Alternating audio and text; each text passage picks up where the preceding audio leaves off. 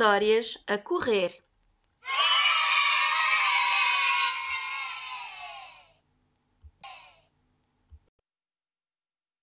O pastor e a cabra.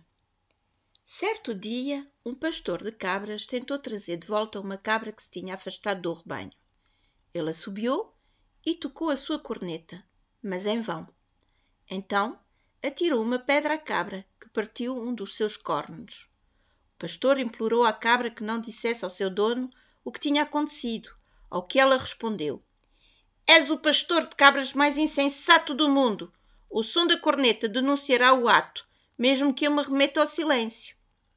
Moral: Não tentes esconder coisas que não podem ser escondidas.